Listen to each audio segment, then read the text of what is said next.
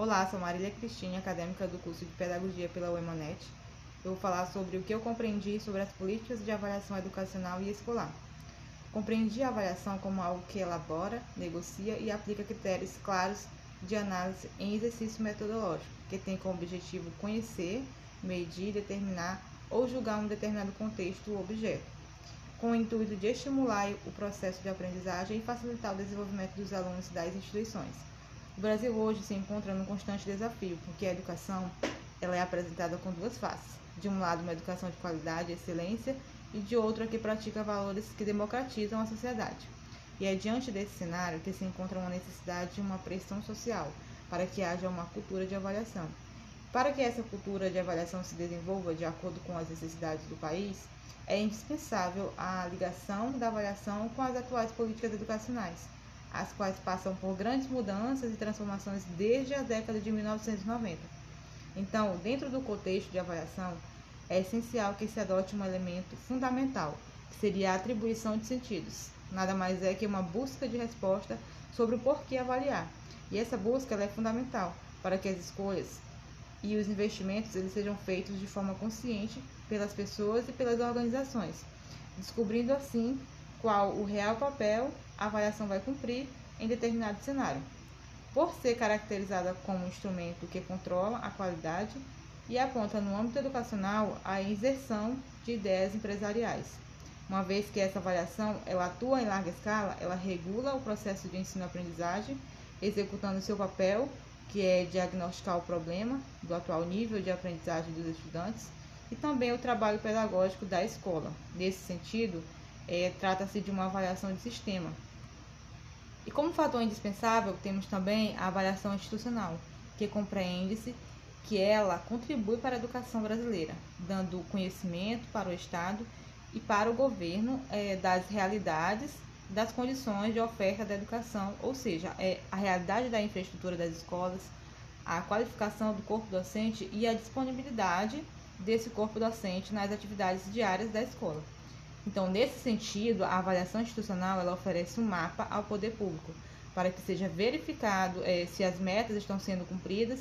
Além disso, a avaliação é também um elemento muito importante para medir a, medir a dimensão da autoavaliação das escolas, pois elas podem verificar quais os fatores internos e externos que contribuem para a sua ação na escola, na educação das escolas do Brasil uma vez que o processo avaliativo é, esteja diretamente ligado à avaliação externa e à avaliação da aprendizagem dentro da sala de aula. Como aponta Freitas, a avaliação da aprendizagem ela é feita dentro da sala de aula, que no caso é a mais reconhecida na avaliação educacional. Não deve ser considerada única e existente, porque o desconhecimento dos demais cenários acaba dificultando é, a resolução dos, problemas, dos possíveis problemas a educação ela é uma manifestação que é diretamente regulada pelo Estado.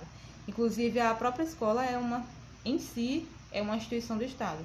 Por isso, devem ser, deve se considerar os níveis de avaliação, tanto o institucional como as de rede de ensino, pois o sucesso das políticas públicas educacional depende inteiramente de um trabalho coletivo entre todos que buscam melhoria na escola, executando todos os tipos de avaliação de forma articulada em busca de um resultado que todos almejam. Então é isso, muito obrigada. Olá, sou Marília Cristine, acadêmica do curso de Pedagogia pela UEMANET. Vou falar sobre o que eu compreendi sobre as políticas de avaliação educacional e escolar. É compreender a avaliação como algo que elabora, que negocia e aplica critérios claros de análise em exercício metodológico, tem como objetivo conhecer, medir, determinar ou julgar um determinado contexto ou objeto, que tem como intuito de estimular o processo de aprendizagem e facilitar o desenvolvimento dos alunos e das instituições. É, o Brasil se encontra hoje num constante desafio, porque a educação ela é apresentada com duas faces. De um lado, uma educação de qualidade e excelência, e de outro, a que pratica valores que democratizam a sociedade. E é diante desse cenário que se encontra uma necessidade e uma pressão social para que haja uma cultura de avaliação. E para que essa cultura de avaliação se desenvolva de acordo com as necessidades do país, é indispensável a ligação da avaliação com as atuais políticas educacionais, as quais passam por grandes mudanças e transformações desde a década de 1990. Então, dentro do contexto de avaliação, é essencial que se adote um elemento fundamental, que seria a atribuição de sentidos, que nada mais é do que uma busca de uma resposta sobre o porquê avaliar. E essa busca é fundamental para que as escolhas e os investimentos eles sejam feitos de forma consciente pelas pessoas e pelas organizações, descobrindo assim qual o real papel a avaliação vai cumprir em um determinado cenário, por ser caracterizada como um instrumento que controla a qualidade e aponta, no âmbito educacional, a inserção de ideias empresariais. Uma vez que a avaliação atua em larga escala, ela regula o processo de ensino-aprendizagem, executando seu papel que é diagnosticar a problemática do atual nível de aprendizagem dos estudantes e também o trabalho pedagógico da escola. Nesse sentido, é, trata-se de uma avaliação de sistema. Como fator indispensável, temos também a avaliação institucional, que compreende-se que ela contribui para a educação brasileira, dando conhecimento para o Estado e para o governo da realidade das condições de oferta da educação, ou seja, a realidade da infraestrutura das escolas, a qualificação do corpo docente e a disponibilidade desse corpo docente nas atividades diárias da escola. Então, nesse sentido, a avaliação institucional ela oferece um mapa ao poder público para que seja verificado se as metas estão sendo cumpridas e, além disso, a avaliação é também um elemento muito importante para medir a dimensão da autoavaliação das escolas, pois podem verificar quais os fatores internos e externos que contribuem para a sua ação na educação das escolas do Brasil, uma vez que o processo avaliativo ele esteja diretamente ligado à avaliação externa e à avaliação da aprendizagem dentro da sala de aula. Como aponta Freitas, a avaliação da aprendizagem é feita dentro da sala de aula, que no caso é a mais reconhecida na avaliação educacional. Não deve ser considerada a única existente, porque o desconhecimento dos demais cenários acaba dificultando a resolução dos problemas possíveis então, a educação ela é uma manifestação que é diretamente regulada pelo Estado. Inclusive, a própria escola em si é uma instituição do Estado. Por isso, devem-se considerar os níveis de avaliação, tanto a institucional como a de rede de ensino, pois o sucesso das políticas públicas educacional depende inteiramente de um trabalho coletivo entre todos que buscam a melhoria da escola, sendo executado todos os tipos de avaliação de forma articulada em busca de um resultado que todos almejam. Então é isso, muito obrigada. Olá, sou Marília Cristine, acadêmica do curso de Pedagogia pela UEMANET. Vou falar sobre o que eu compreendi sobre as políticas de avaliação educacional e escolar. Compreendi a avaliação como algo que elabora, negocia e aplica critérios claros, de análise em exercícios metodológicos, que tem como objetivo conhecer, medir, determinar ou julgar um determinado contexto ou objeto, com o intuito de estimular o processo de aprendizagem e facilitar o desenvolvimento dos alunos e das instituições. O Brasil hoje se encontra num constante desafio, porque a educação ela é apresentada com duas faces. De um lado, uma educação de qualidade e excelência, e de outro, a que pratica valores que democratizam a sociedade. E é diante desse cenário que se encontra uma necessidade e uma pressão social para que haja uma cultura de avaliação. Para que essa cultura de avaliação se desenvolva de acordo com as necessidades do país, é indispensável a ligação da avaliação com as atuais políticas educacionais, as quais passam por grandes mudanças e transformações desde a década de 1990.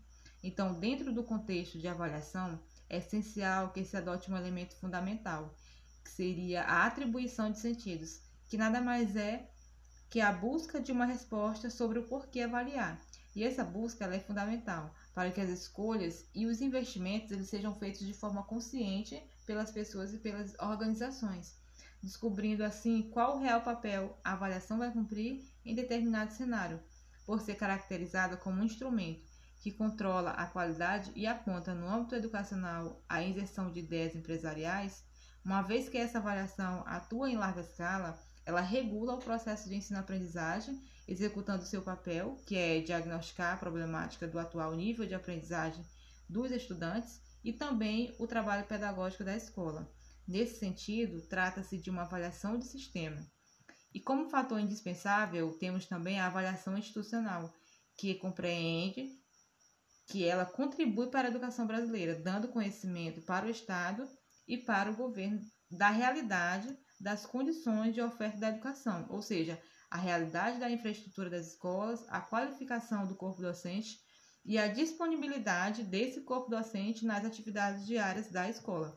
Então, nesse sentido, a avaliação institucional oferece um mapa ao poder público para que seja verificado se as metas estão sendo cumpridas e, além disso, a avaliação é também um elemento muito importante para medir a dimensão da autoavaliação das escolas, pois podem verificar quais os fatores internos e externos que contribuem para a sua ação na educação das escolas do Brasil, uma vez que o processo avaliativo esteja diretamente ligado à avaliação externa e à avaliação da aprendizagem dentro da sala de aula.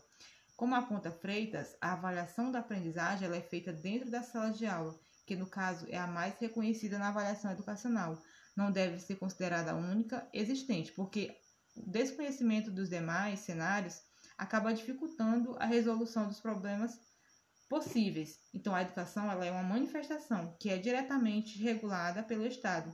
Inclusive, a própria escola em si é uma instituição do Estado. Por isso, devem se considerar o nível de avaliação, tanto a institucional como a de rede de ensino, pois o, o sucesso das políticas públicas educacional depende inteiramente de um trabalho coletivo entre todos que buscam melhoria da escola, se assim executarem todos os tipos de avaliação de forma articulada em busca de um resultado que todos almejam. Então é isso, muito obrigada. Olá, sou Marília Cristine, acadêmica do curso de Licenciatura em Pedagogia pela UEMANET.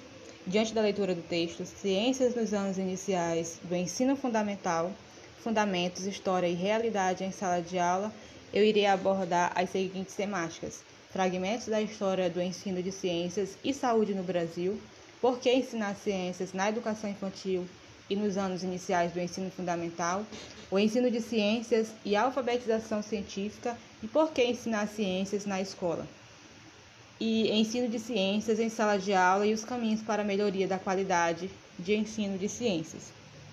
Pois bem, a educação é o alicerce para a inserção do cidadão na sociedade.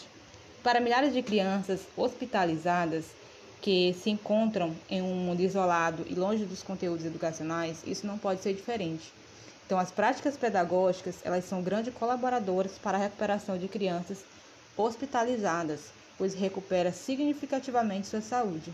E é nesse fator que se aponta a ciência, a qual é a base das descobertas sobre prevenção e cura de doenças, que quando associado à escola, ela espelha-se à vida real, o que proporciona melhoria na qualidade de vida das crianças, ampliando seus conhecimentos e preparando-os para lidar com os fatos e situações do dia a dia em um mundo que cresce constantemente seus meios científicos e tecnológicos.